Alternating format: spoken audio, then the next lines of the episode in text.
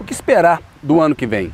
Pois é, as perspectivas para 2021 não são nada animadoras. O Brasil deverá continuar a travar a batalha pela vacina contra a Covid-19. O Brasil fracassou nesse projeto, ficou lá atrás, no fim da fila é, no planeta, e a gente vai ter um 2021 com vacina a conta-gotas, como disse o ex-ministro Luiz Henrique Mandetta em entrevista para o Baixo Clero do UOL. Não, primeira coisa, sem credibilidade não vai. Eu li o plano. A maior parte das promessas de entrega de vacina são terceiro trimestre e quarto trimestre do ano que vem. A gente vai passar o primeiro, janeiro, fevereiro, março, com muito pouca vacina, mesmo se concluir o que está escrito naquele plano ali.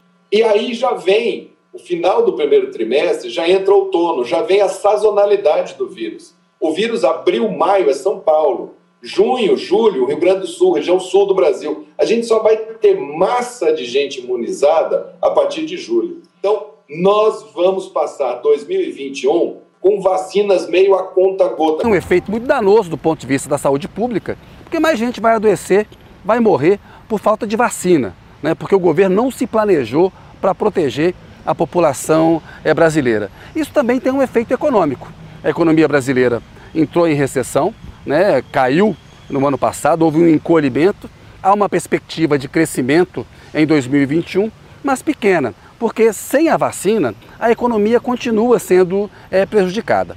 Outro assunto importante será a eleição para o comando da Câmara e a eleição para o comando do Senado em fevereiro, lá no Congresso Nacional. A gente tem que ver se o presidente Jair Bolsonaro vai conseguir ter aliados no comando dessas casas. Se ele obtiver esses aliados, ele tem mais chance de implementar uma pauta dele, que é uma pauta regressiva para o país. É importante que o Congresso funcione como uma força que contém os arroubos e os erros do presidente Jair Bolsonaro. Um papel que o Supremo Tribunal Federal procurou exercer ao longo de 2020 e que deverá também exercer é, no ano que vem. Do ponto de vista externo, a gente vai ter um novo governo nos Estados Unidos. O presidente Joe Biden já sinalizou muito claramente que vai pressionar o Brasil na questão ambiental isso tem um lado negativo do ponto de vista internacional, porque danifica ainda mais, né, causa mais prejuízo à nossa imagem. Mas pode ajudar o Brasil a conter a destruição do seu meio ambiente, que é o que está acontecendo no governo Bolsonaro. E um outro assunto que eu acho muito importante para o ano que vem é o leilão do 5G. Está previsto ali para abril, maio. O Brasil está fazendo por hora o jogo dos Estados Unidos. Temos que ver se o Brasil continuará essa estratégia de confronto com a China tem dado sinais que tentará barrar a Huawei, que é uma empresa chinesa de 5G, que já atua é, no Brasil. Boa parte da nossa estrutura é, de telefone celular já é de tecnologia chinesa. Seria importante a participação dos chineses nesse leilão.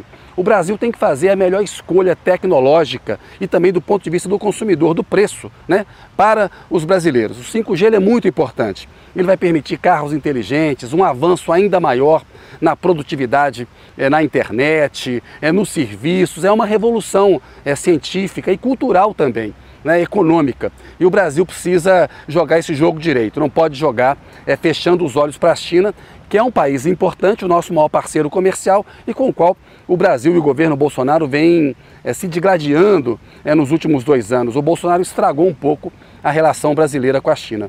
Pois é, essas são aí as minhas avaliações para o ano que vem. Eu desejo a todos um Feliz Natal, um ótimo ano novo e até o ano que vem a gente vai continuar com as nossas colunas aqui no UOL a partir de fevereiro. Um abraço e até daqui a pouco.